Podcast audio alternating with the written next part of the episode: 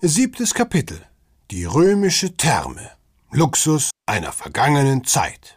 Die römische Therme von Weißenburg, die 1977 entdeckt wurde, liegt in unmittelbarer Nähe zum Kastell und gilt als eine der wenigen römischen Thermen in Deutschland, die so gut erhalten sind. Sie ist ein archäologisches Highlight, was man von außen betrachtet nicht unbedingt vermutet. Recht schmucklos liegt die Therme zwischen zwei herkömmlichen Wohnhäusern. Imposant ist allerdings die aufwendig gestaltete Dachkonstruktion, die über der Therme gebaut wurde und heute ein Museum beherbergt. Die Therme war in der Antike nicht nur ein Ort der Erholung, sondern auch ein wichtiger Teil des sozialen Lebens. Auf dem Rundweg durch die gut erhaltene Bädeanlage, die Tag und Nacht über Feuerstellen von Sklaven beheizt wurde, können Sie dem nachspüren.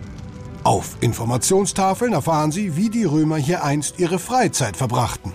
So gab es beispielsweise etliche Wellnessräume, die mit unseren Saunas vergleichbar sind.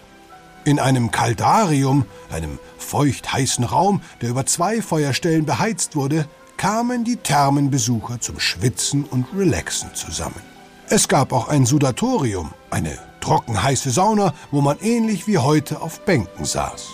Auch damals schon war das Saunieren nicht jedermanns Geschmack, was wir an einem Seneca-Zitat heraushören können. Was kommt man mir mit dem Sudatoria, in denen trockene heiße Luft eingeschlossen wird, um Körper auszudörren? befand der römische Philosoph. Andere Zeitgenossen wiederum waren hingegen von der heilenden Wirkung des schweißtreibenden Saunagangs überzeugt. Vielen galt die Sauna als guter Schutz vor Erkältung und es wurde sogar empfohlen, täglich in die Sauna zu gehen. Erfrischt hat man sich anschließend im Labrum, einem runden Wasserbecken, das in der Weißenburger Therme noch gut erhalten ist. Auch gesportelt und gespielt wurde unter den Dächern der Badeanstalt, in der Thermenhalle traf man sich zum Ballspielen und Dehnen oder man spielte gemeinsam Gesellschaftsspiele. Schauen Sie doch mal im Eingangsbereich des Museums der römischen Thermen in die Ausstellungsvitrinen. Dort können Sie die runden Spielsteine bewundern. Außerdem wurde in der Therme zusammen gegessen und gepicknickt. Man unterhielt sich, tauschte Anekdoten aus und lauschte Lesungen und Vorträgen, die hier abgehalten wurden. Sie sehen, die Thermen galten zu Recht als wichtiger gesellschaftlicher Knotenpunkt im Römischen Reich. Kleiner Funfact. Mit der Geschlechtergleichheit nahmen es auch schon die Römer nicht allzu genau. Wie man einer Gesetzesinschrift entnahm, galten folgende Eintrittspreise für die Thermen. Frauen bezahlten ein Ass und Männer bloß ein halbes Ass. Gründe für die ungleiche Bezahlung sind nicht überliefert.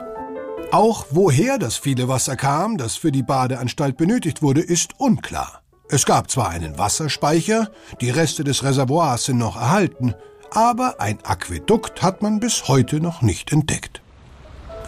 Wenn Sie von der römischen Therme aus wieder zurück Richtung Bahnhof spazieren, sehen Sie rechts oberhalb der Stadt auf einer Bergkuppe schon die Renaissancefestung Wülzburg thronen, die wir im nächsten Kapitel besichtigen werden. Wir hören uns am Bahnhof wieder.